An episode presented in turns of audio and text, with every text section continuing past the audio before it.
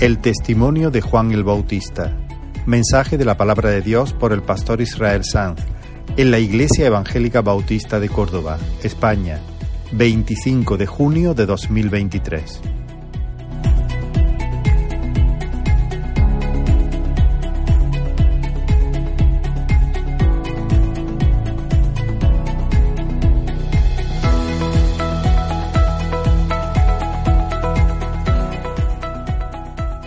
Dice la palabra del Señor, en el principio era el verbo, y el verbo era con Dios, y el verbo era Dios. El versículo 14 dice, y aquel verbo fue hecho carne y habitó entre nosotros, lleno de gracia y de verdad. Juan dio testimonio de él y clamó diciendo, el que viene después de mí es antes de mí, porque era primero que yo.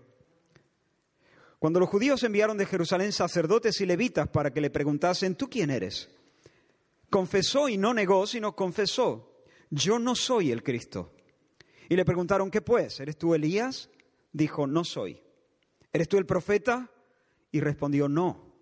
Le dijeron, pues, ¿quién eres? ¿Qué dices de ti mismo?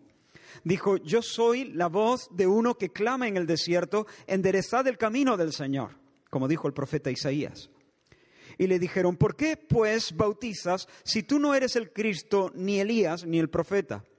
Juan les respondió, yo bautizo con agua, mas en medio de vosotros está uno a quien vosotros no conocéis. El día siguiente vio Juan a Jesús que venía a él y dijo, He aquí el Cordero de Dios que quita el pecado del mundo. También dio Juan testimonio diciendo, Vi al Espíritu que descendía del cielo como paloma y permaneció sobre él. Y yo no le conocía, pero el que me envió a bautizar con agua, aquel me dijo, sobre quien veas descender el Espíritu y que permanece sobre él, ese es el que bautiza con el Espíritu Santo. Y yo le vi. Y he dado testimonio de que este es el Hijo de Dios. El siguiente día otra vez estaba Juan y dos de sus discípulos, y mirando a Jesús que andaba por allí, dijo, He aquí el Cordero de Dios. Le oyeron hablar los dos discípulos y siguieron a Jesús. Vamos a orar un momento, Señor. De nuevo delante de tu palabra, de, nuevo en presencia tuya y de nuevo consciente de la necesidad que tenemos de tu auxilio, de tu ayuda para hablar y para entender. Señor, solo tú puedes recoger nuestros corazones para que puedan estar concentrados en ti. Solo tú puedes, Señor, eh, alumbrar nuestro entendimiento. Solo tú puedes, Señor, convocar nuestros afectos, Señor, y traer nuestra voluntad a ti para que se rinda. Señor, y eso es lo que te pedimos que haga en esta mañana. Eso es lo que queremos ver en esta mañana que sucede. Milagros, Señor. Milagros, Señor. No tengo ninguna confianza en el discurso ninguna confianza en las habilidades, ninguna confianza en nuestra capacidad intelectual. Tenemos, Señor, confianza en ti, en tu bondad, en tu fuerza, en tu capacidad, Señor, de hacer obras sobrenaturales, obras divinas. Sálvanos, Señor. Lo rogamos en el nombre de Jesús. Amén.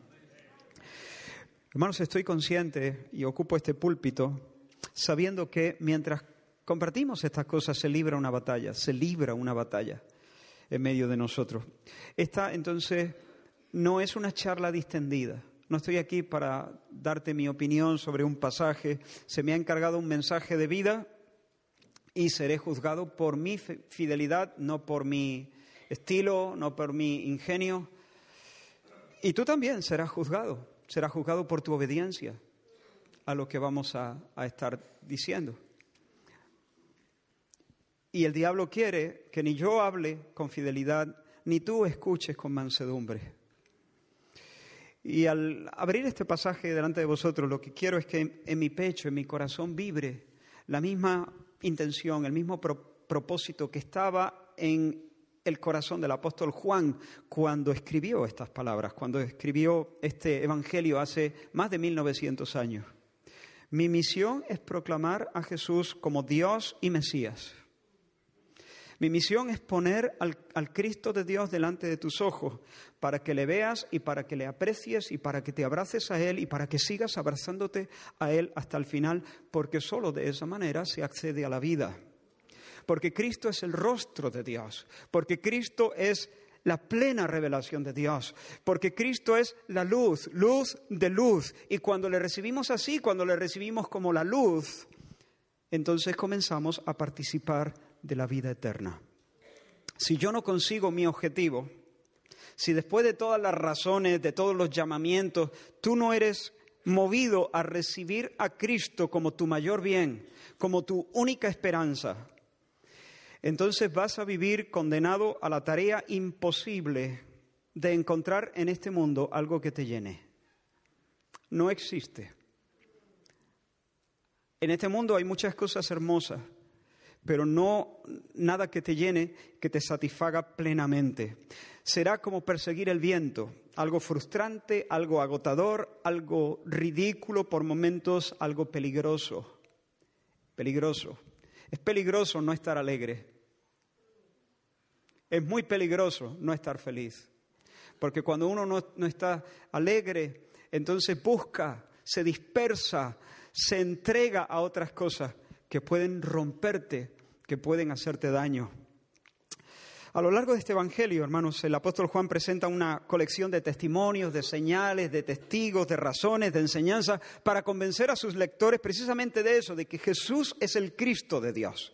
Y el primero de los testigos que comparece es Juan el Bautista. La semana pasada estuvimos considerando cosas importantes acerca del carácter del Bautista. Concretamente, estuvimos meditando sobre su magnanimidad, sobre su grandeza, la grandeza de, de, su alma, de su espíritu humano. Juan era un alma grande, un hombre excelente, un hombre comprometido a vivir a la altura de la dignidad, de la vocación y de la capacidad que el cielo le había asignado. Juan era un alma afinada en su tono justo.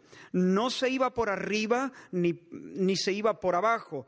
No desafinaba ni por exceso ni por defecto. A pesar de su singularidad, a pesar de su éxito ministerial y de su popularidad, no cayó en la tentación de la soberbia. No quiso robarle el centro y el protagonismo a Dios. No quiso quedarse con nada de la gloria. Confesó y reconfesó que Él no era el Cristo. Él era el heraldo del Cristo, la voz que le anunciaba, el siervo que disponía la alfombra roja por la que el rey debía venir y, y, transitar. Pero además de vencer la tentación de la soberbia, también resistió la tentación de la pusilanimidad, exacto. Es decir, se hizo cargo de ser quien era abrazó su llamamiento, anduvo como es digno de la vocación con la que el cielo le, llamaba. Eso es grandeza. Grandeza es andar como es digno de la vocación con la que el cielo nos llama. Venció el miedo, venció la apatía, venció la pereza, dejó el llano, el llano donde se vive sin pena y sin gloria. ¿Has escuchado esa expresión? Sin pena ni gloria. Juan escogió la gloria y aceptó la pena. Con pena y con gloria. Escogió la gloria y por lo tanto aceptó la pena. Porque sabía que merecía la pena.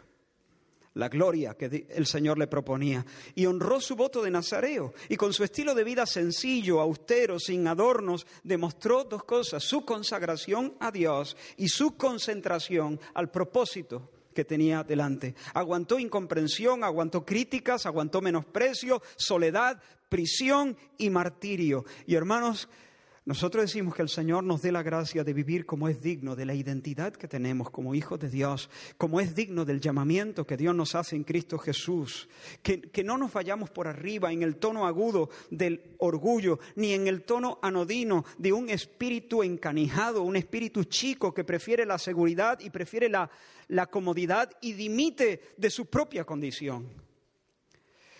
Pero hermanos, hoy, después de haber visto la grandeza del alma de Juan el Bautista, vamos a considerar lo más importante en cuanto a Juan el Bautista. su testimonio. Esto es lo verdaderamente significativo en cuanto a Juan, su testimonio. Harás mal si te olvidas del mensaje que predicamos la semana pasada, porque yo creo que es una palabra oportuna para este tiempo. Es una palabra que necesitamos, especialmente el llamamiento a salir, a escapar, a rebelarnos de la pusilanimidad. Es un llamado para ti de parte del Señor, es un llamado para mí de parte del Señor. Pero si te olvidas de lo que vamos a decir hoy, si no logras captar las verdades que vamos a, decir hoy desde este púlpito, en los minutos que tenemos por delante, condenarás tu alma. Juan el Bautista en varias ocasiones dice en este pasaje que el que viene después de él es más grande que él, es primero que él. Es decir, el que ministerialmente le sigue en el calendario, el que viene después de él en el tiempo, le precede en importancia, es más importante que él. Y esto por tres razones que vamos a estar viendo.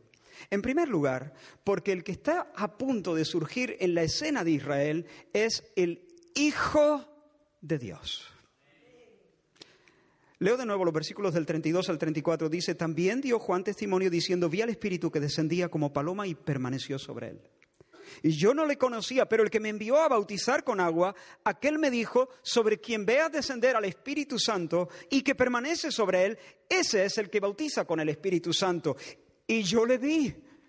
Y he dado testimonio, y ahora escucha, he dado testimonio de que este es el Hijo de Dios. Ahora, en un sentido, hermano, Juan y Jesús se conocían, eran parientes. Tenían prácticamente la, misma edad, Juan era unos meses mayor que Jesús. Seguramente habrían jugado juntos, comido juntos, adorado juntos. Sin embargo, el Bautista dice aquí, y yo no le conocía. Es decir, conocía a Jesús en la carne, pero desconocía que ese hombre, Jesús, de Nazaret, era Emanuel. Sabía que era su primo, pero durante mucho tiempo no supo que era su Dios.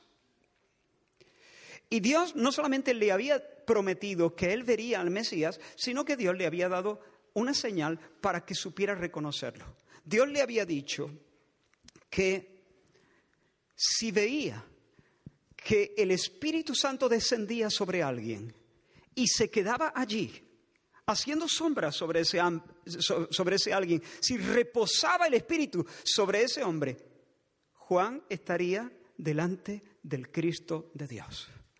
Ese es el Mesías, ese es el ungido, ese es el, señalado, ese es la esperanza de los profetas, ese es el aplastador de la serpiente, ese es el juez, el, el rey justo que había de venir. Y por mandato del Señor, Juan se fue a las riberas del Jordán para bautizar para arrepentimiento a todos los que venían a él. Y yo le imagino, yo le imagino a Juan mirando a la multitud, siempre en vilo, siempre expectante, preguntándose quizá, ¿cómo será esto de el descenso del Espíritu. ¿Qué será? Sobre quien vea descender al Espíritu, ¿cómo será? ¿Cómo será? ¿Será una nube en columna que se pose sobre la cabeza de alguien? ¿O será una como una llama de fuego? ¿O será un viento que sople en remolino en torno a alguien? ¿Cómo será el descenso del Espíritu Santo? Y tal vez con frecuencia cuando echaba su cabeza sobre la almohada antes de ser vencido por el sueño, Juan se preguntaría, ¿será mañana? Mira que si, mira que si es mañana, ¿será mañana? ¿Cuál, será mi reacción cuando me lo encuentre? ¿Qué debo hacer? ¿Qué, se supone que deba, que deba hacer? cuando esté delante de aquel que han esperado las generaciones, que han, que han, esperado mis padres en la fe. Y ya, conocemos la historia. La multitud salía a Juan prácticamente todos los días y Juan predicaba y enseñaba y bautizaba allí. Y en una ocasión, mientras estaba bautizando, su primo entró en el agua. Y entonces los cielos se abrieron y una paloma descendió sobre Jesús y misteriosamente permaneció sobre él, imagino que aleteando sobre él, se quedó ahí. Y entonces la voz de, Dios resonó diciendo, este es mi Hijo amado, en quien tengo deleite. Y ahora Juan está diciendo, yo le vi, yo le vi, yo le vi. Yo vi al Espíritu Santo que descendía del cielo como paloma, yo oí la voz, yo escuché a Dios diciendo a mi primo Jesús que él era su hijo. Yo le oí a Dios decir, es mi hijo amado. Por eso he dado testimonio de que este es el Hijo de Dios. El importante es Él. Yo soy un hombre. Él es el Hijo de Dios. Él es Dios de Dios. Él es el Rey de los siglos. Él es el inmortal, el invisible, el único y sabio Dios. Pero hermanos, esta frase del versículo 34, he dado testimonio de que este es el Hijo de Dios no solamente hace referencia a la naturaleza divina de Jesús, por supuesto, hace referencia a que Jesús no es solamente un hombre verdadero, sino que es el verdadero Dios. Pero además de eso, hace referencia a la función regia, a la función real de Jesús. ¿Recuerdas el Salmo 2? ¿Por qué se amotinan la gente? dice el salmista. Y los pueblos piensan cosas vanas. Se levantarán los reyes de la tierra y príncipes consultarán unidos contra Jehová y contra su ungido. Fíjate, Jehová tiene un ungido. Jehová nos regala un rey, un rey sobre quien reposa la unción. Dios nos regala un líder, Dios nos regala un emperador, Dios nos regala un capitán, Dios nos regala un buen presidente, por fin. Dios nos regala el líder que nos llevará a la vida eterna. Y sin embargo, la respuesta grosera del mundo, se amotinan las gentes, los pueblos piensan cosas vanas y se levantan, se rebelan contra el Señor. Y básicamente lo que el mundo le dice a Dios es que se vaya con su ungido a otra parte. No serviremos. ¿Y qué hace Dios? ¿Recuerdas cómo sigue el Salmo 2? El que mora en los cielos se reirá. Y esta no es una risa de carcajada de, un corazón que se divierte. No, no, esta es la severa risa.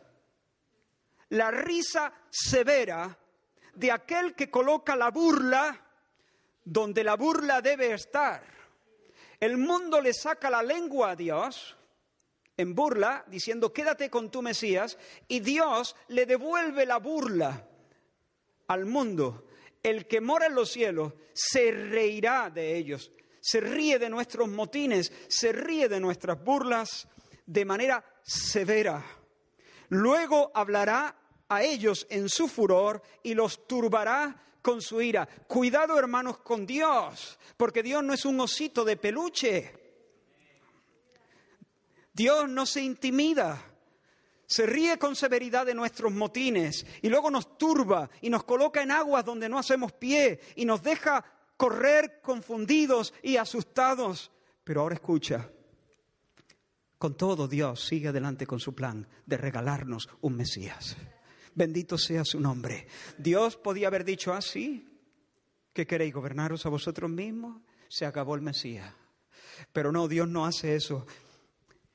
Dios no nos abandona definitivamente. El Salmo sigue diciendo, pero yo he puesto mi rey sobre Sión. Es un regalo de Dios. Yo publicaré el decreto, Jehová me ha dicho, mi hijo, ¿mi qué? Mi hijo, ¿mi qué? Mi hijo eres tú. Pídeme y te daré por herencia a las naciones y como posesión tuya los confines de la tierra.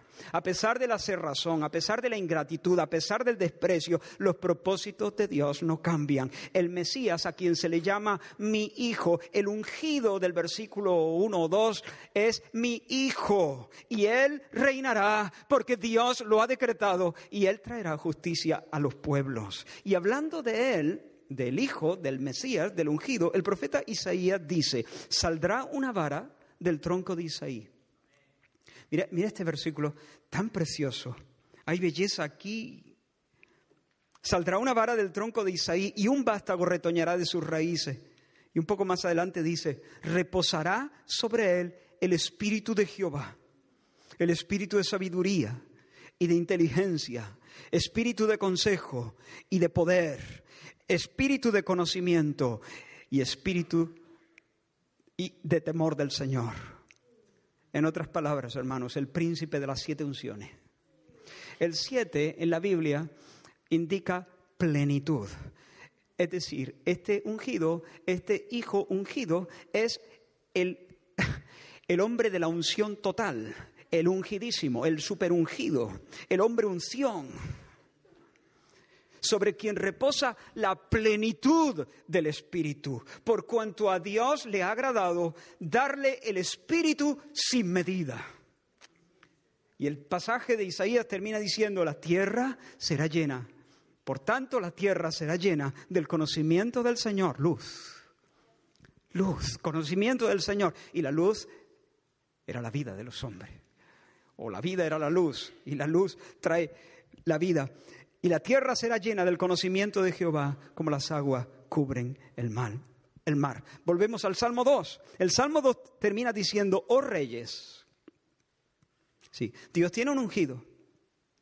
Pero el hombre no quiere al ungido de Dios. Dice, vete con tu ungido. Pero Dios, por un momento nos turba, pero no nos abandona. Su decreto es firme. Yo he puesto mi rey sobre Sión. Yo he dicho, tú eres mi hijo, pídeme las naciones, serán tuyas. Tú traerás justicia, ordenarás a los pueblos, traerás bendición sobre la tierra. Harás de este disparate, convertirás este laberinto en un Edén, en un lugar de la presencia del Señor. el conocimiento de la gloria del Señor llenará la tierra como las aguas cubren el mar. Y termina el salmo diciendo, reyes, sed prudentes honrad al Hijo. Otras versiones dicen besad al Hijo, honrad al Hijo, honrad al Hijo para que no se enoje y perezcáis por el camino. Bienaventurados, felices, benditos todos los que en Él confían. Confían en el Hijo, confían en el príncipe de las siete unciones, confían en el hombre de la unción total. Juan el Bautista en la ribera del Jordán se levanta en medio de su generación y dice, yo lo vi, yo asistí a la ceremonia de ungimiento de, Jesús. Dios mismo le llamó mi hijo y no mandó ningún profeta para que derramara un cuerno de aceite sobre la cabeza de Jesús. El Espíritu mismo vino sobre su cabeza y reposó sobre él y se quedó allí. Jesús es el Hijo del Salmo 2. Jesús es el Rey sobre Sión. Jesús es el Hijo de la unción total sobre quien reposa y permanece sin límite el Espíritu del Señor. Y por lo tanto, quien puede asumir plenamente las palabras de Isaías cuando dice, el Espíritu de Jehová está sobre mí. Porque me ungió. Ya ves si le ungió. Sin medida le ungió la plenitud del Espíritu. Me ha enviado a predicar buenas noticias, a vendar, a publicar libertad, a proclamar el año de la buena voluntad del Señor. Él es el heredero de las naciones, Él es el Hijo al que todos deben besar. Jesús es el Señor. Hay quienes escuchan esta verdad y la archivan junto con otros datos en su memoria. Pero hay otros que lo ven, lo ven, lo, ven, por la gracia de Dios lo ven. Jesús es el Señor. Y lo ven, ven que ese es el don de Dios, es el regalo que Dios nos hace en medio de nuestra turbación, en medio de nuestro desconcierto, en medio de nuestra locura. Dios nos da alguien que nos rija, alguien que traiga justicia, alguien que gobierne, alguien que tome las riendas de este caballo desbocado. Y entonces cuando lo ven, corren y se arrodillan. Arrodillan sus almas. Escúchame atentamente. No hay cielo si Jesús no es celebrado y recibido como el emperador divino, como la voz que impera. No hay vida eterna si el corazón no se coloca alegremente bajo el yugo del Rey Jesús. Si el corazón no abraza sinceramente la ley de Cristo. Si el corazón no pelea y lleva cautivo cualquier pensamiento o cualquier impulso en, nuestro, en, nuestro, en nuestra carne que se revela contra su autoridad. No hay vida eterna aparte de eso. Jesús es rey. Y tú sabrás si eres salvo cuando a eso tú respondas de todo corazón, viva el rey, viva el rey.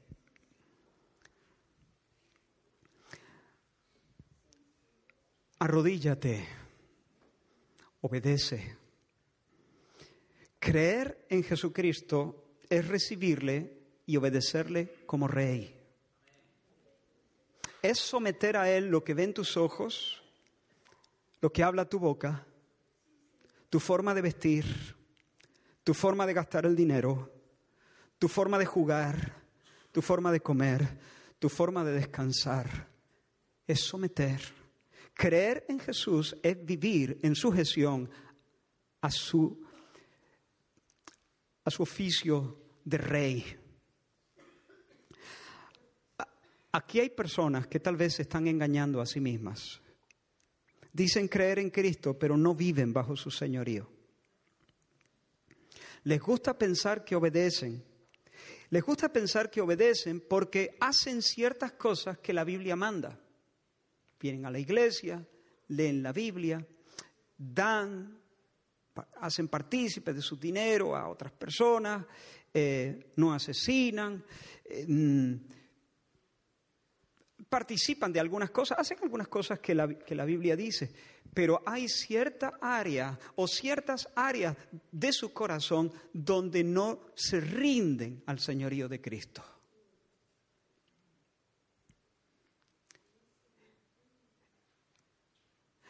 No estoy hablando de personas que fallan, porque entonces estaríamos hablando de todos. Todos. Pero hay una diferencia grande entre una persona que se ha rendido verdaderamente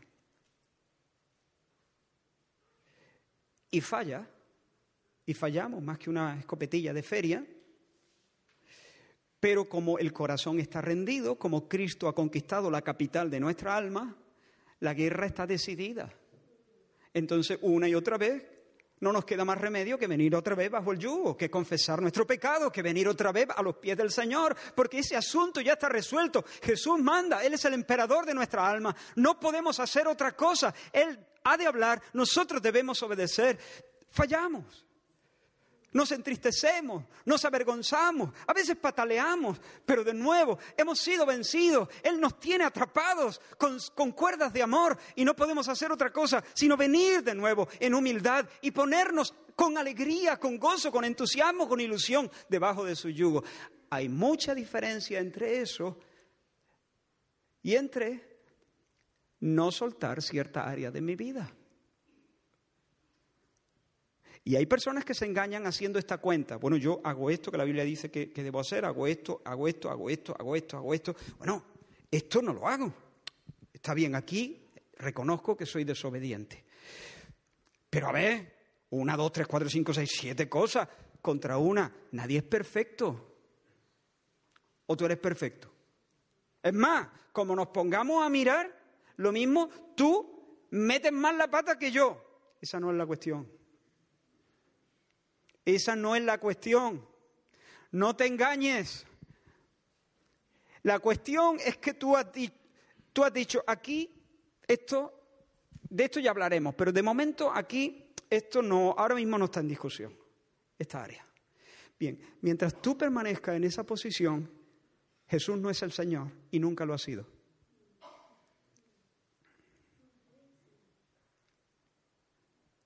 Tú le dices a, a Jesús dónde tiene que llegar. Por lo tanto, ¿quién manda? Tú le dices a Jesús dónde se tiene que detener. ¿Quién manda entonces? ¿Quién manda en tu vida? Quiero preguntarte, de todo corazón, ¿quién manda en tu vida?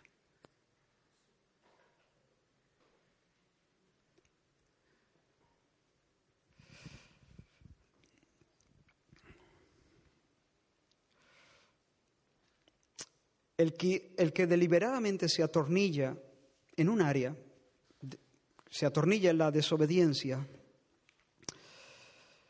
demuestra que su alma no está de rodillas, demuestra que no besa al Hijo, que no le honra, porque el Hijo es rey. Y para honrar al rey, tú tienes que someterte.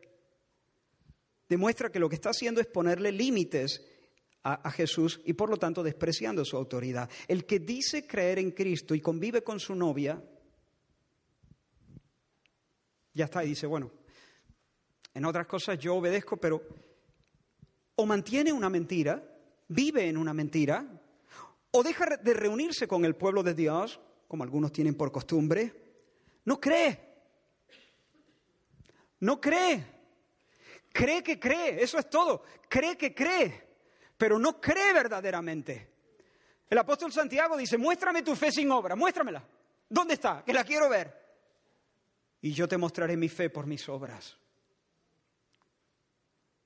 La fe se demuestra porque nosotros somos gente vencida, porque Jesús nos vence una y otra vez, nos vence una y otra vez.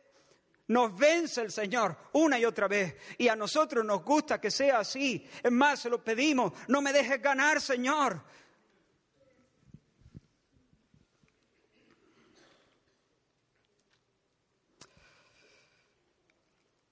Pero si de todo corazón confiesas que Jesús es el Señor, aunque en muchas batallas las pasiones de tu viejo hombre te arrastren y se salgan con la suya, como he dicho, la guerra está ya decidida y será salvo.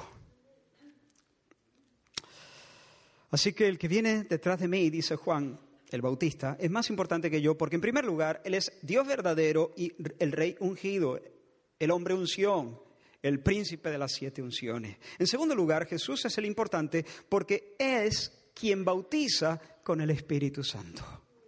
El que me envió a bautizar con agua, dice el bautista, aquel me dijo sobre quien vea descender el Espíritu y que permanece sobre él, ese es el que bautiza con el Espíritu Santo. Así que Jesús de Nazaret no solo es el ungido, es el que unge, el ungidor, por así decirlo, es el que da el Espíritu, es el que derrama sobre los suyos el Espíritu Santo. Y hermanos míos, esta es una cuestión crucial crucial. Porque el deseo de Dios, lo hemos dicho muchas veces y lo vamos a seguir diciendo siempre, el deseo de Dios es introducirnos a su amistad. La gloria más grande no es el perdón de nuestros pecados, hermanos. Eso es remover el obstáculo. ¿Para qué? Para introducirnos a su amistad para darnos la experiencia de la vida eterna, para sentarnos a la mesa del banquete trinitario, para bautizarnos en el beso trinitario, para que vivamos allí, en el cielo de Dios, en el gozo de, nuestro Señor. Esa es la, la idea de Dios, ese es el propósito de Dios, hacernos, meternos en la coreografía divina, en la danza trinitaria. El Padre quiere darnos su mirada para que teniendo su mirada, no, no a ese grado, obviamente, nosotros nunca tendremos un conocimiento infinito como si lo tiene el Padre, pero para que teniendo verdadero conocimiento podamos recrearnos, gozarnos, hacer fiesta en Cristo Jesús. Y de esa manera el Padre nos hace partícipe de su felicidad que está centrada en su Hijo. El Hijo quiere darnos su mirada amorosa para que nosotros conozcamos la felicidad del Hijo que está centrada en el Padre. Pero eso no es tan sencillo, hermano. Porque a causa de la caída hay tal desconexión entre Dios y los hombres hay tanta desemejanza, es tan grande el abismo entre Dios y nosotros, hay una disparidad de corazones tan profunda, tan radical, que el compañerismo sencillamente es imposible. ¿Qué esperanza hay de que yo pueda entablar una amistad profunda con una lombriz? No es posible. ¿Por qué? Porque no nos parecemos, porque nuestras naturalezas son muy diferentes. Es inútil si yo trato de comunicarme con ella. Yo le puedo hablar, pero no me entiende. Yo puedo desplegar mi, corazón entero y volcárselo en un escrito. Yo puedo darle un tutorial explicando paso a paso cómo soy, yo qué sé. No va a servir de nada. La, la lombriz ni siquiera me va a mirar. Porque no hay punto de contacto. Por lo tanto, no puede haber amistad, no puede haber confidencia, no puede haber complicidad, no podemos caminar juntos. Pues hermano, entre el hombre y Dios es todavía más complejo. Porque los hijos de Adán no solamente nacen muertos en sus pecados a causa de la caída, a causa del pecado original. El pecado original no es la caída en sí, sino ese principio de hostilidad, ese principio de rebeldía que hay en nuestro corazón, que afecta a todas nuestras facultades.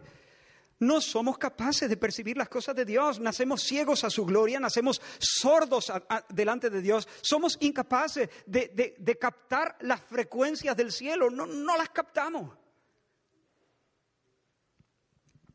Además, por naturaleza somos esclavos voluntarios de nuestras pasiones desordenadas. En nuestro interior ruge un volcán de deseos pervertidos. Vertidos del revés, deseos egoístas, deseos autocentrados, deseos invertidos. Nacemos con el corazón configurado contra Dios. Nacemos con un alma anticristo. Todas nuestras facultades, inteligencia, voluntad, memoria, emociones, raciocinio, conciencia, todo está fuera de quicio. Y ese pecado se manifiesta a veces en grados de pecados diferentes, pero el pecado nos afecta a todos por naturaleza, de nacimiento, de fábrica. Dice el apóstol Pablo, los designios de la carne, es decir, las intenciones, las tendencias, la mentalidad, los deseos, son enemistad contra Dios, porque no se sujetan a la ley de Dios, ni tampoco pueden, ni quieren, ni pueden. Claro, el hombre natural puede ser muy religioso, pero en el fondo ni quiere ni puede sujetarse verdaderamente a Dios. Y esto nos coloca bajo el desagrado de un Dios bueno y bajo el enojo de un Dios justo. ¿Se entiende eso? ¿Podrá danzar la estopa con el fuego? ¿Podrán marcarse un baile? ¿Podrán convivir? ¿Podrán fundirse en un abrazo la estopa con el fuego? No. De la misma manera que el fuego no puede tener compañerismo con la estopa sin consumirla, el Dios Santo no puede comulgar con los pecadores sin arrasarlos.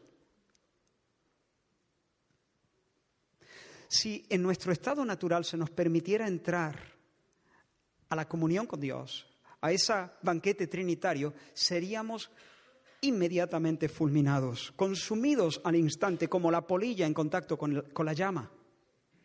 Por eso el testimonio de Juan es tan significativo, hermano. Yo bautizo con agua, dice. Pero el que viene detrás de mí bautiza con qué? ¿Te das cuenta de lo que Juan está diciendo? Yo estoy administrando la señal externa, pero Él viene detrás de mí para administrar la realidad interna. El agua limpia la epidermis, pero el espíritu reconfigura el alma. El Espíritu imparte vida dentro. El Espíritu erradica la hostilidad, arranca el corazón de, de, piedra, encausa las facultades, las pone en su quicio, arregla, purifica el corazón de mala conciencia. Como dice Pablo a Tito, cuando se manifestó la bondad de Dios, nuestro Salvador, y su amor para con los hombres, nos salvó. No por obras de justicia que nosotros hubiéramos hecho, sino por su misericordia, por el, escucha, por el lavamiento de la regeneración, del nuevo nacimiento, y por la renovación en el Espíritu Santo, el cual derramó en nosotros abundantemente por Jesucristo nuestro Salvador, para que justificados por su gracia viniésemos a ser herederos conforme a la esperanza de la vida eterna. En otras palabras, para que ahora sí ya no fuésemos extraños, advenedizos, una lombriz delante de un ser humano o un cacho de estopa delante de una llama de fuego, sino que pudiéramos ser reconfigurados, hechos hijos y capaces de Dios. Capaces de entender capaces de entenderle, capaces de responder a su amor con nuestro amor. Sin el bautismo del Espíritu Santo ni vemos, ni oímos, ni queremos, ni gustamos las cosas de arriba. Las de abajo sí. Las de abajo nos gustan, nos apelan, las comprendemos, Pero las de arriba no, las de arriba nos aburren o nos molestan. Pero cuando recibimos en nuestra alma el derramamiento, el baño del Espíritu Santo, el bautismo del Espíritu Santo, que de una manera final comenzó a manifestarse de forma plena a partir de Pentecostés.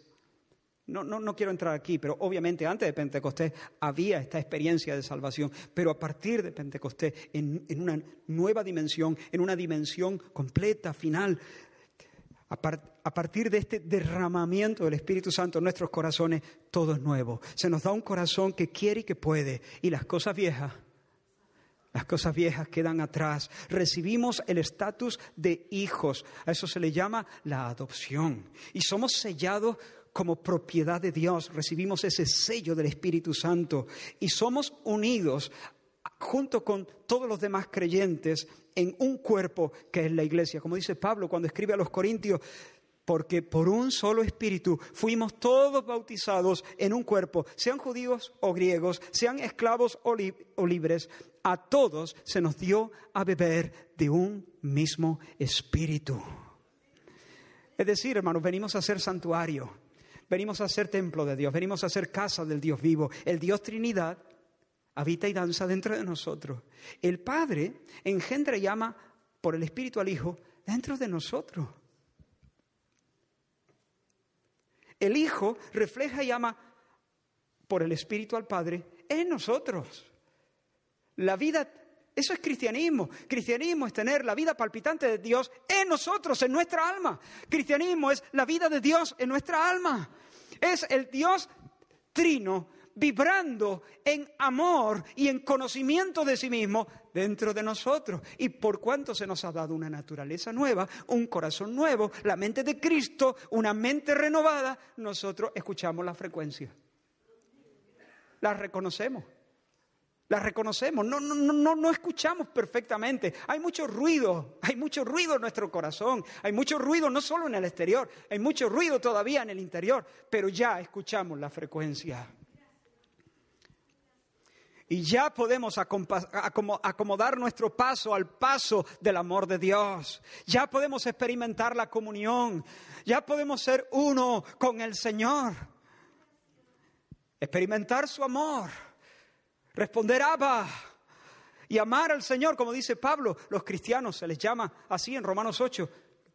Todos los que aman al Señor. Los que aman a Dios, a los que aman a Dios, esos son los cristianos, esa es una buena definición de un creyente o una persona que ama a Dios. ¿Por qué? Porque el amor, la persona amor, ha venido a, nuestra, a nuestras vidas.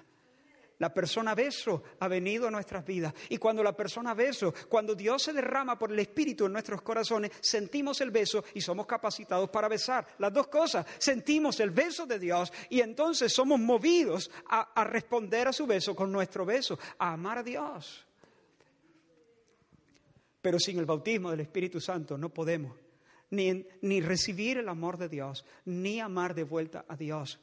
Nos estamos moviendo en otro plano, nos estamos moviendo en otra atmósfera, hasta que el Dios caridad viene por el Espíritu a nosotros y pone la caridad en nosotros. Retomando esa palabra que usamos durante eh, una de las series. Cuando recibimos el don del Espíritu, nuestro entendimiento se ilumina para reconocer la gloria de Dios en la faz de Jesucristo. Nuestra voluntad es sanada y el Señor viene a ser lo más precioso en nuestras vidas. Para vosotros los que creéis, Él es precioso. Para vosotros los que creéis, dice el apóstol Pedro, Él es precioso. Esta es otra prueba del algodón que puedes pasar por tu propia alma. No digo que siempre uno está con ganas de danzar y, no digo que todos los días nosotros ascendemos al tercer cielo, pero sí digo, hermano, que para cualquier creyente de corazón, Jesucristo no es solamente un boleto al cielo, no es solamente alguien con el que me interesa y me conviene llevarme bien. Jesucristo es precioso, ha dado un tirón de mí y me tiene cautivo en sus amores. Él es precioso. Y es verdad, uno va por la vida y hay cosas que nos llaman la atención y a veces las pasiones se levantan en nuestro, en nuestro corazón y nos avergüenza reconocer que hay cosas vanas que nos llaman la atención y que nos apelan todavía. Pero hermanos, lo más, lo más hondo de, de nosotros, lo más real en cuanto a nosotros, es que el primer amor de nuestro corazón es el Señor Jesús. Y no concebimos la vida si no es con Él y en Él. ¿A dónde iremos? ¿A dónde iremos? No se trata, hermanos, de un conjunto de hábitos nuevos, se trata de un nuevo poder, se trata de nuevas habilidades infundidas y sostenidas en nosotros por el suministro constante del Espíritu Santo, la persona beso. Ser bautizado con el Espíritu es ser introducidos, como ya he dicho, en una atmósfera nueva donde la ley que prima ya no es la ley del pecado, ahora es la ley del Espíritu de vida en Cristo Jesús. El bautismo del Espíritu Santo es ese acto sobrenatural por el que Dios nos cambia, nos transfigura, nos infunde en cierto sentido su ADN, sin que eso signifique que seamos divinos, y entonces ya tenemos su lenguaje, ya comprendemos su lenguaje y de ahí en adelante podemos vivir conversando con Él, conversando con Él. Escuchad bien esto. No hay cielo sin bautismo del Espíritu Santo. No hay. Eso ocurre en la regeneración, en el momento de la regeneración y la conversión. Otra cosa son las llenuras del Espíritu Santo. Llenuras, las preciosas llenuras del Espíritu Santo. Pero ese baño de la regeneración, ese bautismo del Espíritu Santo es imprescindible. Alguno mira el cristianismo y dice, uff, de verdad, esto no es para mí.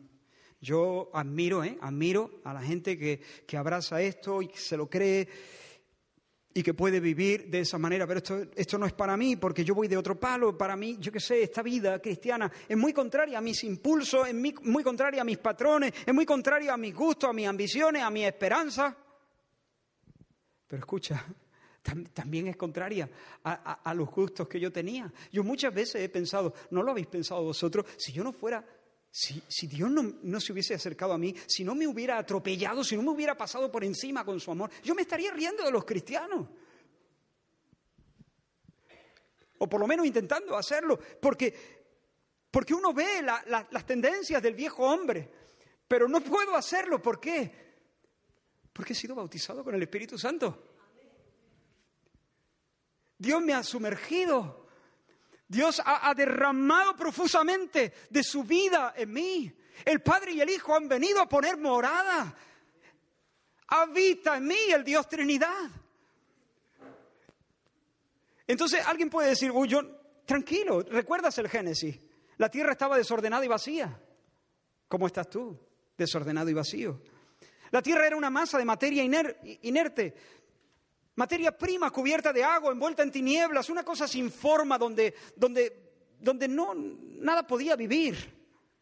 Pero ¿qué sigue diciendo el texto del Génesis? Pero el Espíritu de Dios se movía sobre la faz de las aguas. Y hermanos, cuando el Espíritu de Dios se mueve, cuando el Espíritu de Dios aletea y planea sobre algo desordenado y vacío, el caos da lugar al cosmos, al orden, a la belleza. Claro, si el Espíritu no es derramado sobre ti, si no recibes esa, esa experiencia sobrenatural, tu alma va a seguir desordenada y vacía. Pero si Dios te inunda con su espíritu, va a florecer la fe y va a florecer la esperanza y va a florecer el amor, caridad y el yugo de Cristo te va a parecer amable y, y, vas a poder tomar la cruz y seguir al Señor porque estás de cara a la gloria, porque ves el gozo que te propone y el gozo que te propone te emociona. Y tu cambio no será un giro brusco de conducta, tu cambio habrá sido un nuevo nacimiento, la recepción de una mente nueva, nuevos afectos que te hacen apto para sentarte a la mesa con Dios. Así que Jesús es el importante porque en primer lugar es el Dios y Rey Salvador. El Hijo al que todos deben besar. En segundo lugar, porque Dios es quien transforma por dentro. Yo bautizo con agua, el que viene detrás de mí te va a dar un baño interior, te va a cambiar, te va a transfigurar y te va a ser capaz de, de sentarte con Dios. Pero alguien pueda, tal vez alguien pueda decir, pero un momento, Israel, aquí hay algo que falta, eh, algo que falla, ¿no? Vale, Dios nos hace nuevas criaturas, bien, estupendo. Ahora podemos ser capaces de Dios, nos adopta, nos sella, nos santifica, nos glorifica, pero ¿qué pasa con los pecados cometidos? ¿Qué hacemos con toda esa culpa? Supongamos que un guardia de tráfico, creo que he usado esta ilustración en alguna ocasión, un guardia de tráfico te sorprende conduciendo por una calle de la ciudad al doble de la velocidad permitida, sin cinturón y manipulando un móvil. La sanción que te llega a casa hace que te tiemble la rodilla y que se te corte la, digestión ese día. Entonces tú en, un, en el apuro te vas a la oficina de tráfico buscando a la gente y cuando por fin le ves te acercas rogando humildemente que por favor te perdone. No, vas a poder hacer frente y además te han quitado el carnet durante un tiempo, necesitas el coche. Y tu principal argumento delante del guardia es que no lo vas a hacer nunca más. Ya, ya, señor guardia, no lo voy a hacer nunca más. ¿Qué crees que te diría? A partir de ahora voy a guardar escrupulosamente la norma. ¿Cuál sería su respuesta? Pues seguramente te diría algo así, eso es lo que debes hacer, ese es tu deber, respetar la ley, eso es lo que se espera de ti que no vuelvas a hacerlo. Pero ¿y quién paga la, infracción que ya ha sido cometida? Esta multa que ya se ha registrado y que no puedo meterla ahora en un cajón, ¿esta multa quién la paga? ¿Quién paga eso? Quiero preguntarte, ¿alguna vez has dicho una mentira? ¿Alguna vez has sido hipócrita? ¿Has codiciado los bienes de tu prójimo? ¿Alguna vez has visto con envidia el éxito de otro? ¿Ha habido, ¿Ha habido en ti lujuria en tu mirada? ¿Has sido injusto con Dios, teniendo de Él ideas indignas o postergándole y prefiriendo otras cosas? Si hay aquí alguna persona que está diciendo, bueno, de momento voy bien, de momento ninguna de esas, no te conoces en absoluto. Está, con todo el respeto de mi corazón, estás cegado, necesitas Posiblemente sea la persona que más necesitas aquí. ¿Has faltado a tus padres? ¿Has desobedecido a la autoridad? Pregunta, ¿y quién paga estas cosas? ¿Quién las paga? ¿Y qué pasa con los pecados de hoy? ¿Y qué pasa con los pecados que tristemente podemos cometer o cometeremos mañana? Esta es una cuestión seria, porque Dios es, Dios es juez justo y Él no puede tener por inocente al culpable. Él no puede barrer debajo de la alfombra tus pecados. Toda maldad debe ser castigada, toda deuda con su justicia debe ser saldada, porque de lo contrario el mismo diablo se podría levantar contra Dios y acusarle de prevaricación, acusarle de lesionar la justicia y de ser incoherente con su propia naturaleza. Lo podría acusar de pusilanimidad, de no hacerse cargo de ser quien, quien Él es. Hermanos, a la luz de esta amenazante realidad, el testimonio de Juan el Bautista suena como un canto de libertad. Y estamos llegando, acercándonos al final. El día después de su entrevista con los líderes religiosos, Juan vio a Jesús venir hacia él. Y seguramente el Señor estaba regresando del desierto. Recordáis, Juan lo había bautizado, el Espíritu lo llevó al desierto para ser tentado por el diablo durante 40 días. Ahora Jesús regresa, Juan lo ve venir. Y cuando Juan ve que Jesús se acerca a él, entonces alzó su voz y dijo, he aquí el Cordero de Dios que quita el pecado del mundo. ¿Qué tenía Juan en mente cuando dijo estas palabras? Unos piensan que Juan estaba pensando en el sacrificio que Jehová Jireh se provee a sí mismo como ofrenda en lugar de los pecadores. ¿Recuerdas cuando Dios llamó a Abraham para que sacrificase a su hijo? El viejo y su hijo subieron juntos la cuesta hasta Moria, llevando la leña, el cuchillo y el fuego. Pero intrigado, Isaac, que no conocía los planes de Dios, o por lo menos no los conocía al completo, le pregunta a su padre, papá, llevamos el cuchillo, llevamos la leña, llevamos el fuego, ¿dónde está la víctima? ¿Dónde está el sacrificio? Y, Abraham en, un acto de fe, en un acto profundo de fe, le dijo, hijo, el Señor se proveerá de un sacrificio, Jehová iré. El Señor se proveerá. La mayoría conoce la historia, justo cuando Abraham estaba por dar el golpe fatal sobre su hijo, Dios lo detuvo y le dijo, detente, no le hagas daño al muchacho. Ya conozco que temes al Señor. En otras palabras, ya sé que Isaac para ti no es nada si no me tienes a mí. Y si me tienes a mí, lo tienes todo, aunque tengas que prescindir de Isaac. Ya sé que yo soy el tesoro de tu corazón. Ya sé que me temes. Sácalo de ahí, quítalo del altar, pero no te voy a, privar de darme culto. Tú vas a adorarme, vamos a tener compañerismo, vamos a sentarnos a la mesa. Y en eso, Abraham ve un carnero trabado en un zarzal y así fue como el Señor le proveyó de un sustituto, una ofrenda vicaria, un sustituto para Isaac. Otros, sin embargo, piensan que Juan el Bautista lo que tiene en mente al hablar de Cristo como Cordero es la gama de sacrificios por el pecado que se ofrecían en el templo. Conforme a la ley de Moisés, la víctima se convertía en el portador del pecado. La víctima había como una especie de transferencia, los pecados, la culpa del transgresor, del transgresor, del pecador, era puesta sobre el animal inocente.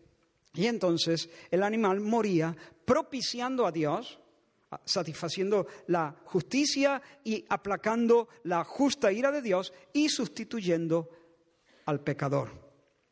Un tercer grupo propone que Juan más bien está pensando en el Cordero Pascual, el Cordero de la Pascua cuya sangre tiñó los dinteles de las puertas en la ciudad de Gosén, donde estaban los hebreos, la noche en que Dios hizo que el ángel exterminador se pasease por toda la tierra de Egipto, juzgando a esa nación y matando a todos los primogénitos. Todos los primogénitos debían morir, todos los primogénitos debían morir. Pero cuando el ángel exterminador llegaba a la puerta de los hebreos, ¿qué veía? Sangre. Es decir, ahí ya ha habido un muerto. Por lo tanto, veré la sangre y pasaré de largo. Muchos piensan que seguramente, y es lo que pienso yo, Juan el Bautista tenía todo esto en mente. Ni una ni otra, todas las cosas en mente, todas estas realidades. Jesús es el justo que asume nuestras iniquidades, que asume nuestras deudas, que sufre la maldición de Dios en nuestro nombre, quien nos pondrá a salvo de los juicios cubriendo con su sangre los dinteles de nuestro corazón. Como dijo el profeta Isaías, ciertamente llevó Él nuestras enfermedades y sufrió nuestros dolores. Y nosotros le tuvimos por azotado, por herido de Dios y abatido, mas Él herido fue por nuestras rebeliones, molido por nuestros pecados. El castigo conducente a nuestra paz, el castigo de nuestra paz fue sobre él y por su llaga fuimos nosotros curados. Todos nosotros nos descarriamos como ovejas, cada cual se apartó por su camino, pero el Señor cargó en él el pecado de todos nosotros. Angustiado él y afligido, no abrió su boca como cordero fue llevado al matadero y como oveja delante de sus trasquiladores enmudeció y no abrió su boca. Y termina diciendo, cuando haya puesto su vida en expiación por el pecado, verá linaje, vivirá por largos días y la voluntad del Señor será en su mano prosperada. Hermanos, cuando recibimos a Cristo como la provisión de Dios para nuestros pecados, pasados, presentes y futuros, el Señor nos justifica. Es decir, sepulta nuestras rebeliones, las quita para siempre de su vista, las quita para siempre de su vista. El Señor usó una imagen poderosa, las echaré a lo profundo del mar. Nunca, jamás, nunca más estarán delante de mis ojos. El Señor usa una segunda imagen, las echaré a mis espaldas de vuelta. Nunca más las recordaré, nunca más estarán delante de mis ojos.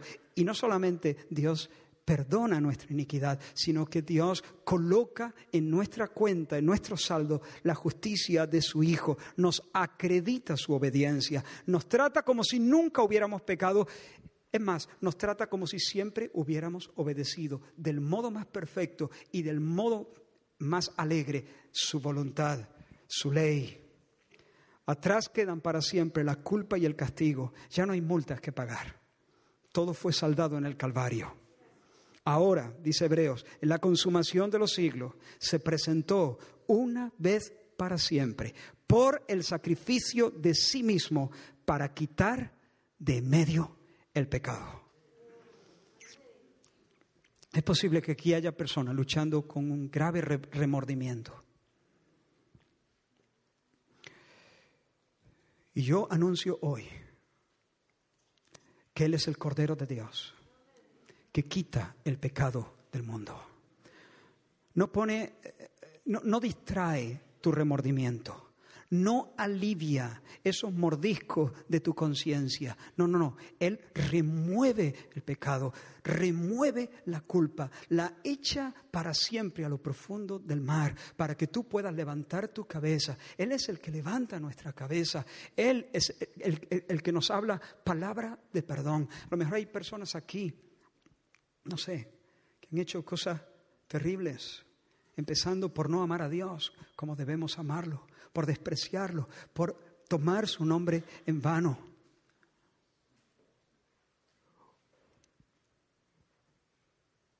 O, personas aquí que han abortado, asesinando, matando la vida de un inocente. O personas aquí que, no sé, cualquier cosa, y estás luchando con remordimiento y, Satanás sabe cómo torturarte.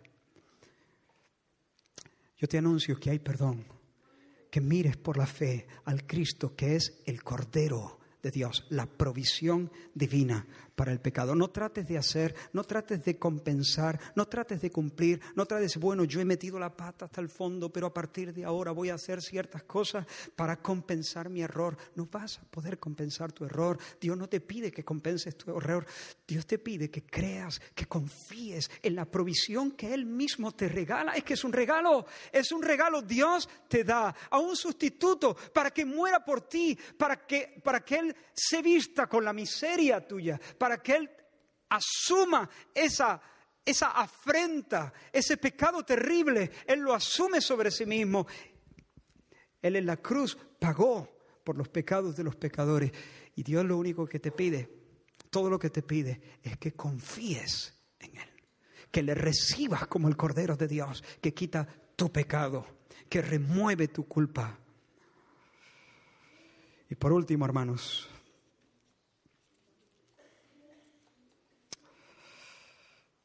no solamente debemos recibir a Cristo como el capitán de nuestra alma, si hay alguien aquí que todavía no se ha rendido al, al, señorío de Cristo, hoy es el día. Hoy es el día. Pierde. Doblégate. Arrodíllate. Arrodíllate. Humíllate. No te pongas tieso porque si te pones tieso, irás al infierno. No estoy mintiendo, no es broma. Esta es palabra de Dios. Si tú le cortas el paso al Espíritu Santo, si tú resistes al Espíritu Santo, si tú dices, en este área no, si tú no, si tú no sueltas ese pecado, ese, que el Espíritu Santo te está trayendo ahora mismo a la mente, pero ¿y si caigo? Bueno, si cae, si, si tú te rindes al señorío de Cristo, el Señor te ayudará. Y si cae, el Señor te dará una paliza, pero te traerá de nuevo bajo su... Pero tienes que soltar de verdad, tienes que arrepentirte, tienes que enmendarte, tienes que hacer un propósito serio, solemne y radical de enmienda. Si tú no haces eso, te irás como un evangélico al infierno.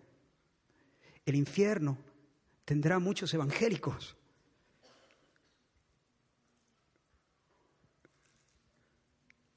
Por lo tanto, doblégate, ríndete, jóvenes. El Señor manda. Manda el Señor. Tú no tienes derecho a gobernar tu vida. ¿Quién te crees que eres? El Señor es el Señor. Dios ha dicho, yo he puesto a mi rey sobre el monte Sión. Yo he puesto a mi rey sobre el monte Sión. ¿Quieres pelea? ¿Quieres pelearte conmigo? No te pelees conmigo. Yo he puesto a mi ungido, el hombre de la séptuple unción. Besadle a él. Honradle a él. Bienaventurado serás, feliz serás, bendito serás por los siglos sin fin. Si confías en Él, confía en mi ungido, ríndete a mi ungido, vas a salir ganando. Vas a tener perdón, ayuda y gloria para siempre. Bienaventurados los que confían en Él. Si hay alguien aquí que no ha recibido el baño del Espíritu Santo, el bautismo del Espíritu Santo, que no ha recibido la, proeza divina de la regeneración, dile, Señor, Señor, ¿cómo puedo yo caminar contigo si no te entiendo, si no te percibo, si no, Señor, sálvame, dame un nuevo corazón, quita el corazón de carne, revíveme, hablan palabras de vida, que el Espíritu Santo pase como un vendaval sobre este valle de huesos secos y que haya vida en mí, para que de repente empiece a sentir la frecuencia, para que de repente tu nombre me, sepa a, a miel y no me aburra. Y luego creo, creo en Jesús, el Cordero de Dios descanso en su sacrificio. No voy a procurar enmendarme a mí mismo, corregirme a mí mismo, compensar mis maldades, justificar con mis buenas obras mis errores, mis delitos y mis rebeliones. Me echo sobre tus brazos, Señor, y me fío completamente. Me glorío en la cruz de Cristo, no teniendo confianza en la carne. Y además de todo esto, Predica, hermanos, da testimonio, da testimonio. Sé un Juan el Bautista en esta, en esta generación. Juan el Bautista ya no está con nosotros. Él está mejor que nosotros ahora mismo. Pero todavía no está tan bien como va a estar ya mismo cuando el Señor venga. Porque ahora está en alma. Mañana estará delante del Señor en cuerpo y alma. Pero ahora mismo está mejor que nosotros. Él ya no está, pero nosotros estamos en esta hora. Predica, da testimonio. Aquí tiene tres cosas. Toma estas tres verdades y da testimonio allí donde Dios te ha puesto. ¿Tú te imaginas a Jesús? ¿Recuerdas la primera vez que Juan y, Jesús se encontraron? Dame dos minutos más. No me resisto a decir esto. La primera vez que Juan y Jesús se encontraron, ¿cuándo fue? No se vieron. Una pista. En el vientre, exacto. Cuando sus madres, cuando ellos estaban en el vientre de sus madres, y sus madres, María, la madre de Jesús, Elizabeth, la madre de Juan el Bautista, se saludaron. María visitó a Elizabeth y saludó a María. Y cuando los bebés, que no se veían porque había piel por medio, pero se, estuvieron cerquita, cara a cara, ¿qué pasó con Juan? Brincó, reaccionó, saltó, dio salto de alegría, dicen algunas versiones. Yo creo que, yo, no lo dice la Biblia, pero yo creo que esa mañana en las riberas del Jordán tuvo que pasar algo así también cuando Juan, una vez más, ya habría pasado en el bautismo también, pero una vez más, da testimonio, ese es el Cordero de Dios. Seguramente de nuevo brincando, y yo creo que Jesús también brincando, también sus corazones conectados, sus corazones sintiendo alegría el uno en el otro cada quien en su, eh, eh, eh, según la, naturaleza de la relación, pero regocijándose. Quiero, quiero invitarte a imaginar, ¿te imaginas la cara de Jesús cuando escucha a Juan, su amigo, su, su, su heraldo, decir la verdad sobre él? ¿Tú te imaginas el placer de Jesús escuchando a Juan decir eso? Es el mismo placer que Jesús siente cuando te escucha a ti decir lo mismo. Es la misma conexión, es, es la misma vibración. Y yo creo que el Señor nos quiere dar momentos de brinco, de brinco. Momentos donde estemos dando testimonio y sentamos que nuestro corazón se regocija y brinca. Y el corazón del Señor también brinca dentro de nosotros. Y hay ese, esa complicidad, ese algo, porque sentimos la sonrisa de Dios. Y fíjate que Juan ya había dicho el día anterior, este es el Cordero de Dios. Pero fue la segunda vez cuando sus discípulos se fueron tras Jesús. Y eso es que nos, que, nos enseña. Que hay que perseverar en el testimonio. A lo mejor a la primera no. Seguro, estos dos discípulos seguramente ya le habrían escuchado a Juan decir él es el Cordero de Dios, pero a la segunda, al siguiente día, volvió a decir no cosas nuevas, dijo lo mismo. Dijo dos veces aquí el Cordero de Dios, ese es el Cordero de Dios. Pero a la segunda, ¡pum! Escucharon a Juan y se fueron detrás de Jesús. Pues dilo otra vez. Dilo otra vez, hermano. Dilo otra vez. Sé fiel otra vez. No hace falta inventarse un mensaje nuevo. El mismo. El mismo. Otra vez. Y ahí el Señor puede hacer el milagro en el corazón de los que te rodean. Amén. Vamos a orar. Aleluya. Gracias, Señor.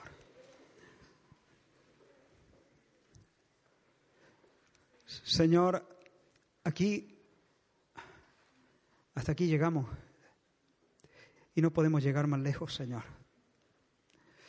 Hemos hablado a los oídos, hemos intentado, Señor, apuntar al corazón, pero solo tú puedes, Señor, tomar esta palabra y traspasar el alma con ella. Porque no hay virtud en las palabras en sí, sino en el soplo de tu Espíritu Santo. Bautiza en esta hora con tu Espíritu Santo alguno. Convócalos, Señor, a los tuyos. A los tuyos, Señor. Apártalos para ti. Señor, trae arrepentimiento. Señor, trae convicción de pecado. Pero no solamente convicción de pecado, trae, Señor, fe para verte como el Cordero, como el sustituto, como el portador del pecado, como el que se hizo maldición Oh Dios mío, salva Señor, salva. Y sigue Señor a los que ya hemos experimentado esa gracia de la salvación. Sigue dándonos alegría en el Evangelio. Y haznos Señor mensajeros fieles, fieles Señor. En el nombre de Jesús. Amén. Amén. Que el Señor os bendiga.